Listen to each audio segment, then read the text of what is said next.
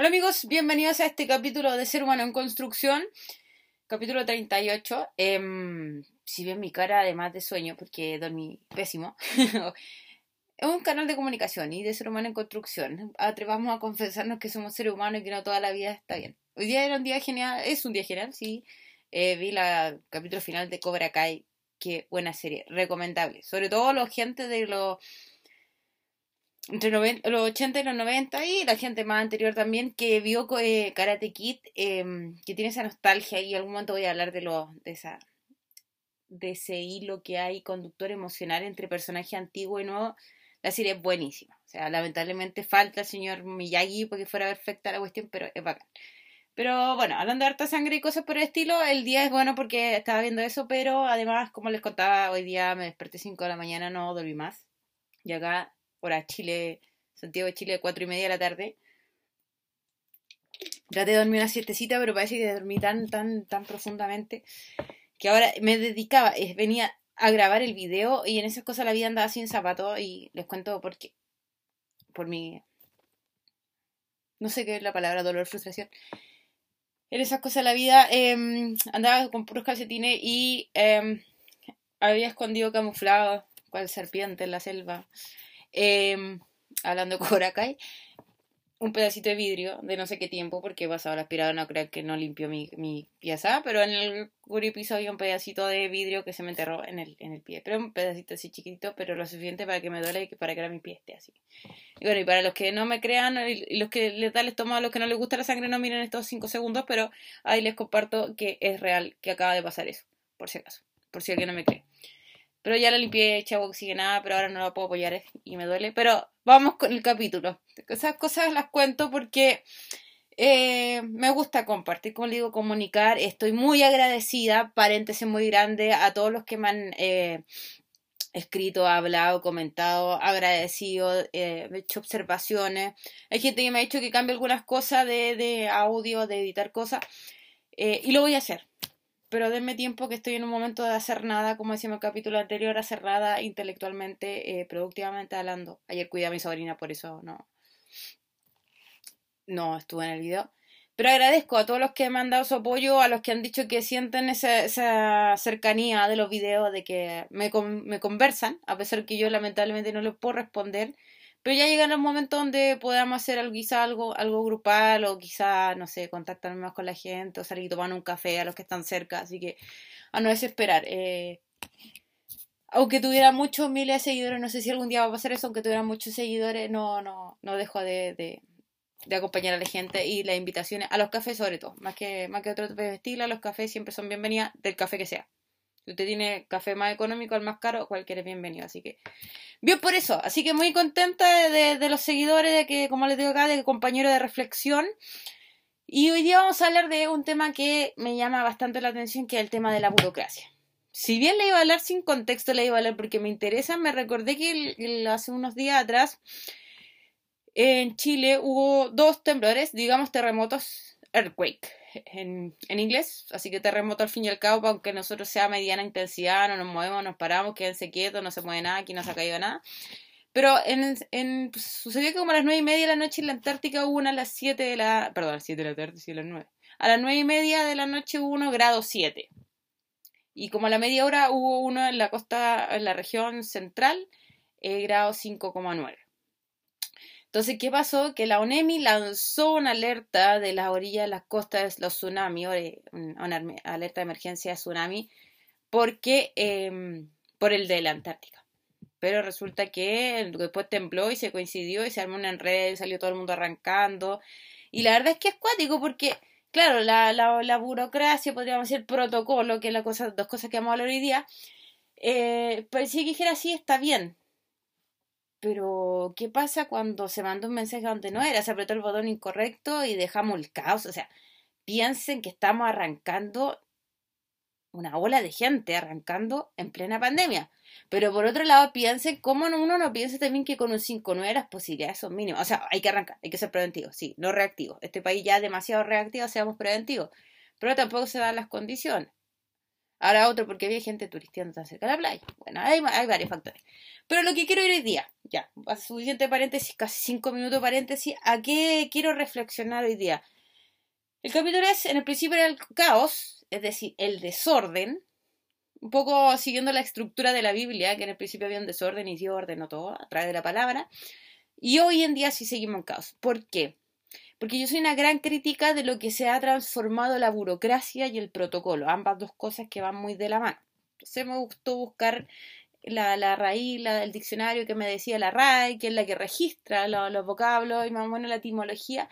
Y la burocracia es algo así como, viene del, francés, que no lo voy a pronunciar acá, eh, que significaría así algo como el gobierno del escritorio porque viene de buró, que, que es escritorio, oficina, y, y creativa, de Kratos, que es gobierno. Entonces, es como el gobierno del escritorio. Y más o menos se define, voy a leerlo porque mi memoria no, no, de cinco minutos no me sirve. Es una organización, la burocracia es una organización regulada por normas para establecer un cierto orden. Pero a la vez, en, función de eso, evolucionamos en algo así como una administración ineficiente a causa del papeleo, la rigidez y formalidades superfluas. Y por otro lado, el protocolo en su etimología correspondía a la primera hoja de un documento que decía que eso era auténtico. A los primeros papiros, la primera hoja se llamaba protocolo. Entonces, nos habla de verificar algo, de seguir una cierta guía. El protocolo es seguir cierta guía. Lo que pasa es que estamos acostumbrados a usarlo, como por ejemplo el manual de Carreño, en pautas de convivencia y en la mesa, por ejemplo. Y la burocracia tiene muchos sentidos, pero nosotros normalmente lo, tendemos a llamar eh, coloquialmente a todo este, este papeleo burdo que uno tiene que hacer para llegar a un objetivo. Entonces, si uno mira en el origen de la palabra, eh, o sea, más que en el origen de la palabra, en el sentido originario de burocracia y de mm, protocolo, eran buenos. O sea, su fin era bueno, era dar orden a un desorden, al caos, vamos a decirlo.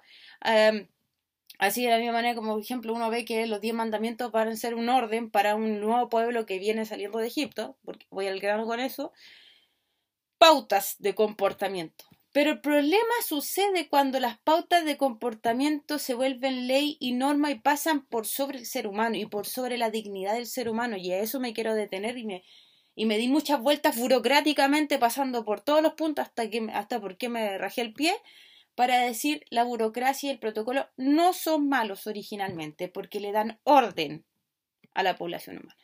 Pero la gran crítica, y a esto quiero ir, y pasó con el Shoah, y ha pasado muchas veces y sigue pasando, y creo que va a seguir pasando, y pasa con la vida humana cuando la dignidad queda por debajo de la burocracia y el protocolo. Cuando las reglas, el deber ser del burócrata, como dice Eric Fromm, es primero que el ser humano. Ejemplo histórico. Bueno, no sé si algo, todo el mundo va a considerar histórica la Biblia, pero consideramos histórico culturalmente hablando cuando Jesús critica a los fariseos porque el, el, día de reposo está por sobre el hombre. Le dice, el día de reposo fue hecho para el hombre, no el hombre para el día de reposo, está bien. Tenemos que mantener ciertas reglas, cierto orden para que las cosas no se nos arranquen de la mano. Pero si hay que sanar a alguien, si hay que cuidar a alguien, si incluso dice hay que sacar tu oveja porque se cayó un hoyo, hágalo. O sea, si hay que hacer bien, el bien está por sobre la burocracia. Para los judíos sería una regla extrema que era el día de reposo, que ese otro detalle no voy a entrar. Pero rompamos hasta la imagen de Jesús dice rompamos ciertas reglas cuando sean necesario. Entonces, está bien, insisto, no, no soy una persona totalmente anárquica y que cree que está todo mal y que porque la policía o los carabineros están haciendo mal yo voy a cruzar con luz roja. No se trata de eso, yo no, no voy por ese lado. Voy por el lado en que las reglas están hechas para ordenar la vida del ser humano, no para encasillar o estrangular al ser humano con esa regla. ¿Y por qué voy a esto? Porque hoy en día el ser humano, ya hemos dicho que pasa a ser un ser muy robótico, pero además eh, le hacemos perder la dignidad. Yo quiero compartir acá un caso paradigmático. Y sé que eh, quizá no he dicho mucho, no he ido a la profundidad, pero creo que este caso concreto me ayuda y por eso yo soy gran eh, escéptica de, la, de las bondades que hoy en día tiene la burocracia del protocolo. Hace unos años atrás, unos tres años atrás, tres, cuatro años atrás, ya no recuerdo, yo venía en una micro y en esa cosa la vida iba a concentrar mi celular, como cualquier ciudadano siglo XXI, y de repente me chocan por atrás la micro. Pegan el solo choque, yo que alcancé a frenar, no me pasó nada, gracias a Dios, todo bien Me bajo de la micro porque fue un golpe grande y me doy cuenta que era una persona que venía atrás, venían estos camiones de gas, que venden gas, y chocó y quedó enterrado como buen mal camión, mal material, enterrado su, el tablero del auto acá en su cuerpo. Y empezamos todos a ver, bajamos y empezamos, toda la gente trató, de ayudarlo y empezamos a ver que se puede poner morado, es decir, se empieza a asfixiar porque se está enterrando el tablero. Por esas cosas de la vida, este accidente se produce afuera de un consultorio naval, es un hospital de las Fuerzas Armadas. Y en esa cosa, no sé por qué se me cae a mí el tejo, y no se cayó a nadie, fue como, hey, hay un consultorio. No, aquí no estoy dándome heroína, estoy dando la situación para que vean que yo la vi con mis ojos, la tuve que vivir con mi, con mi existencia misma. Y fui a la, fuera, a, entré al consultorio y le dije, ¿saben qué? Afuera se está muriendo alguien. Le dije, chocó acá, chocar, está en el tablero enterrado, se está muriendo alguien. La secretaria corre, va a buscar a alguien y después muy amargada y angustiada me dice, lo que pasa es que no lo podemos entender si aquí no, si no le dan la autorización del SAMU. Y el SAMU es la ambulancia como general que viene a revisar, sí, el SAMU es, eh, a revisar cómo están los pacientes. Y me tengo que ir. Y un paramédico, se asoma desde afuera y me dice, eh, no me dice nada, mira el accidente. Y me voy y le tengo que decir a la gente que no lo van a atender porque no es de las Fuerzas Armadas. Horas después me entero por redes sociales que la persona muere. ¿Por qué? Porque no recibió primer auxilio. Desde ese día entendí bueno, tengo familia armada, sé lo que es el protocolo. Eh, tengo familiares que trabajan en servicio público, sé lo que es la burocracia. Y entiendo que ellos son parte del sistema. Pero ¿cómo es posible que una persona muera? Y por lo cual yo sufrí mucho, debo reconocer que ese día yo sufrí mucho.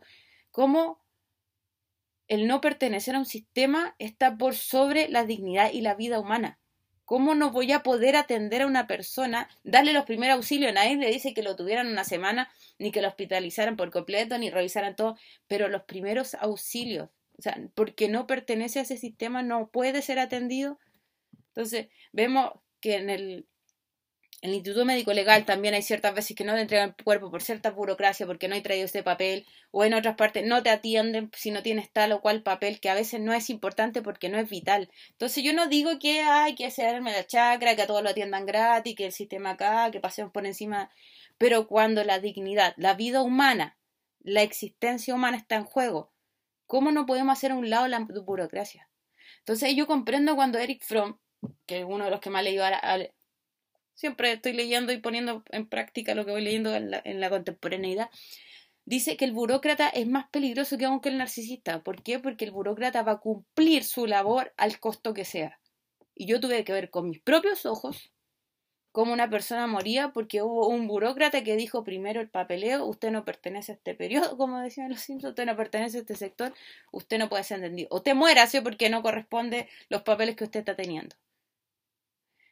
Entonces, es simple. Yo no estoy en contra de que ordenemos. Sí, necesitamos orden. Yo soy profesora. Si no hubiera un orden en la sala de clases, si no hubieran ciertos protocolos, se me iría a la punta del cerro la clase y estoy clara. Pero cuando la dignidad humana se pone en juego, paremos con la chacra del de la burocracia y el protocolo. Es como la pregunta, ¿para qué sirve esencialmente el protocolo en la mesa? ¿Quién se muere si se toma el café con la cuchara del postre? Nadie. Y al final esa cuestión es para pura hacer separación de clases sociales. ¿Por qué? Porque la gente que no sabe cómo se usa tal o cual cuchara le da vergüenza, no puede sociabilizar, se cree incapaz de alcanzar un nivel superior. ¿Por qué? No sabe cuál es el cuchillo del pan y cuál es el cuchillo de la, de la mantequilla. ¿Y qué importa cuál es el cuchillo para qué cosa? Si al final en la casa nuestro cuchillo nunca sirve para nada lo que tienen que hacer.